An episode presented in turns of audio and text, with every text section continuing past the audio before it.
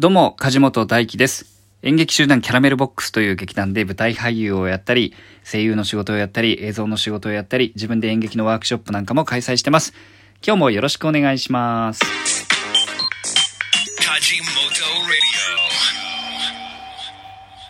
え今日は6月の12日土曜日ですね。えー連日暑い日が続きますが皆さんいかがお過ごしでしょうか？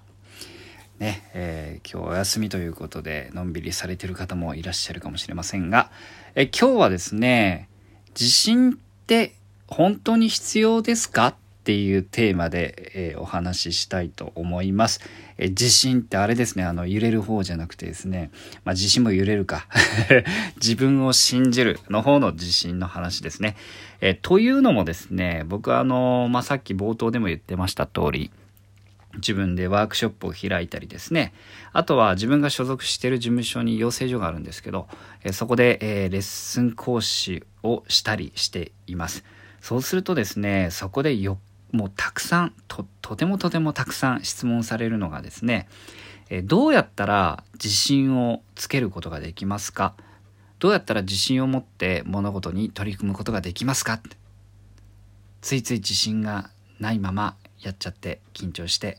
えーうまくいかないんですっていう質問をよくもらいます。なので今日はそれに対してお答えしていきたいと思っております。えーまずはですね自信っ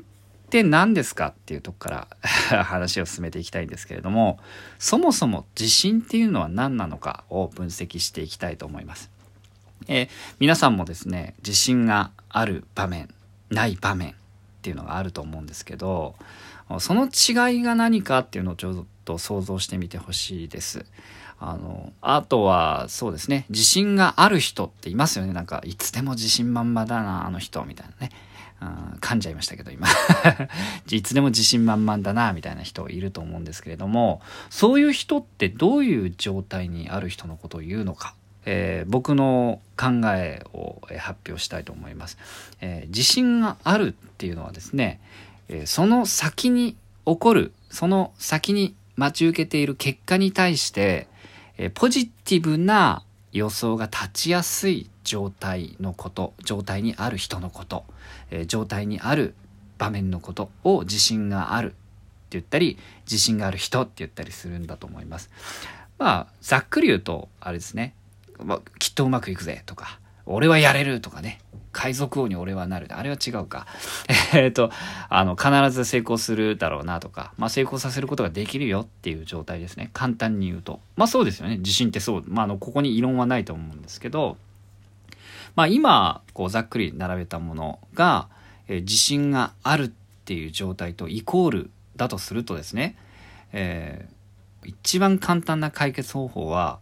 もう全力でそう思い込めばいいわけです。うん、100%ね、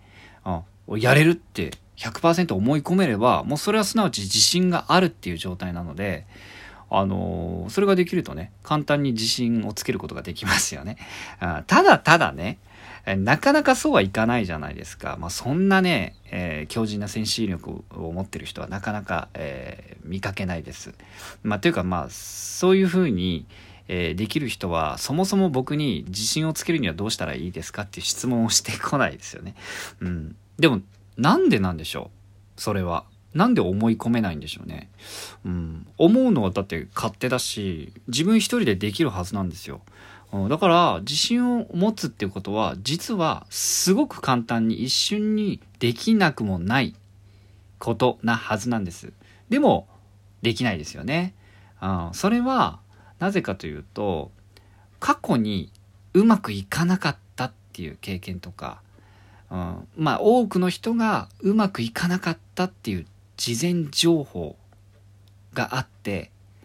うん、それが全くの情報がないあの未知の世界とかね知らないことやったことがないことっていうまあそれも事前情報ですよね。自分の中にあるやったことないっていう情報なわけですから、うん、そういううまくいかなかった経験とか情報から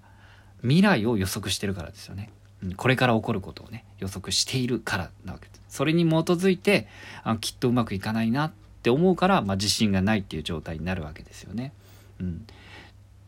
まあ、ところでねあの少しちょっと話を戻すんですけど人が自信を持っている時、えっと、言い換えるときっとうまくいくとか俺はやれるぞって思ってる時思える時っていうのはじゃあ何を根拠にそう思えているのかっていうことを今度ちょっと考えていきたいんですけど実はこれも同じなんですよ。うまくいかないと思ってる時と。過去の経験。今まで失敗したことがないとかその事柄については、うん、今まで何回もやっているからやり慣れているとか、うん、ここには何回も来たことがあるし、えー、ここの人とは何回も喋って人となりが分かっているから大丈夫とか、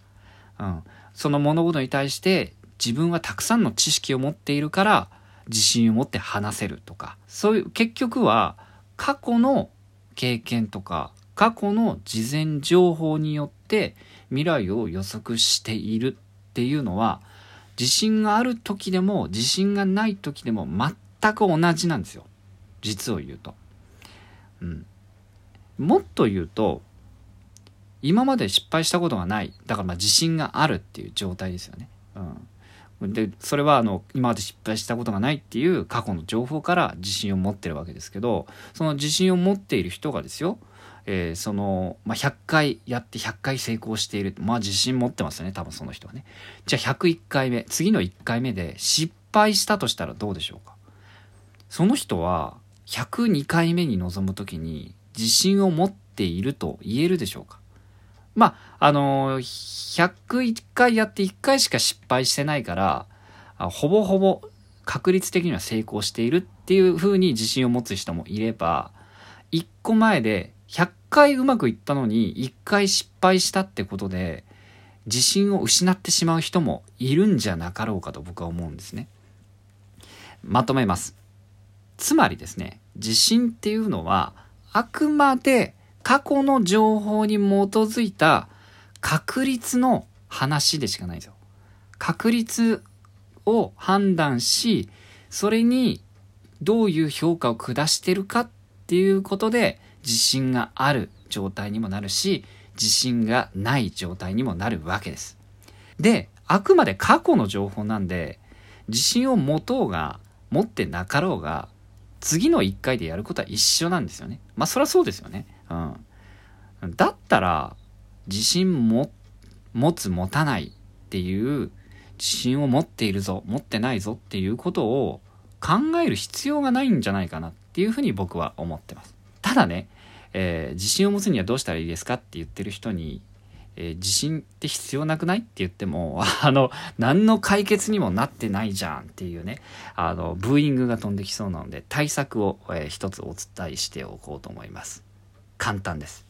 えー、対策はですね、過去の情報をできるだけポジティブなものにしておくっていうことですね。うん、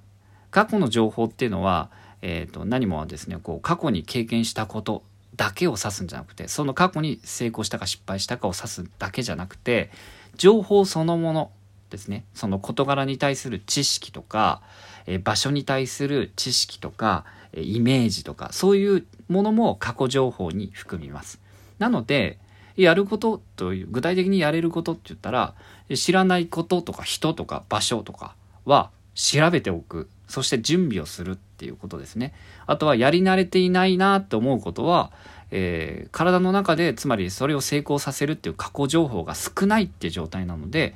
えー、ややることは簡単でやり慣れるまで練習しておくってことですね。うん、で実際にやることが不可能なものだったら頭の中で、えー、イメージトレーニングをして、えそれが成功するっていう過去情報を、え想像でもいいから増やしておくっていう作業ですね。えー、こういうふうに言うとですね、なんだよ。結局なんだよ、練習、準備するしかねえのかよ。そんな普通じゃんっていうまたブーイングが飛んできそうなんですけど、そうなんですよ。結局のところ、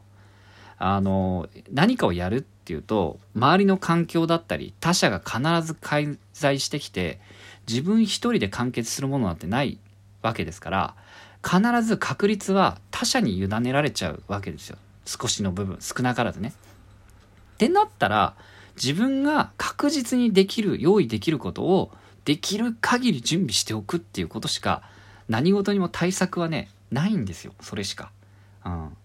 でもやればやるほどポジティブなあの過去の情報とか経験とかが増えるわけですから自信がないんだよなどうしようかなって漠然とした悩みを持っているその時間をですねその作業の時間に当てた方がよっぽど確率が高まってすなわち自信を持つってことにつながるんじゃないでしょうか？僕間違ってますか？という考えに基づいてですね僕はできるだけできるだけっていうか誰よりも、えー、準備してやろうと常日頃思って、えー、生活しております。えー、この梶本ラジオではですね、えー、こういうふうに演劇を通じて僕が、えー、感じたことや経験したことを皆さんの生活にも活かせるように共有していけたらなと常々思っております。えー、今日は、えー、自信って本当に必要ですか？というテーマでお話しさせていただきました。今日も最後まで聞いてくださってありがとうございました。質問、感想、相談、リクエスト、お便り、引き続き募集しております。リアクションボタンもいつもありがとうございます。あとはですね、えー、ラジオトークでのギフト、いつもあありがとうございます。支えになってます。えー、それでは今日も素敵な一日をお過ごしください。またね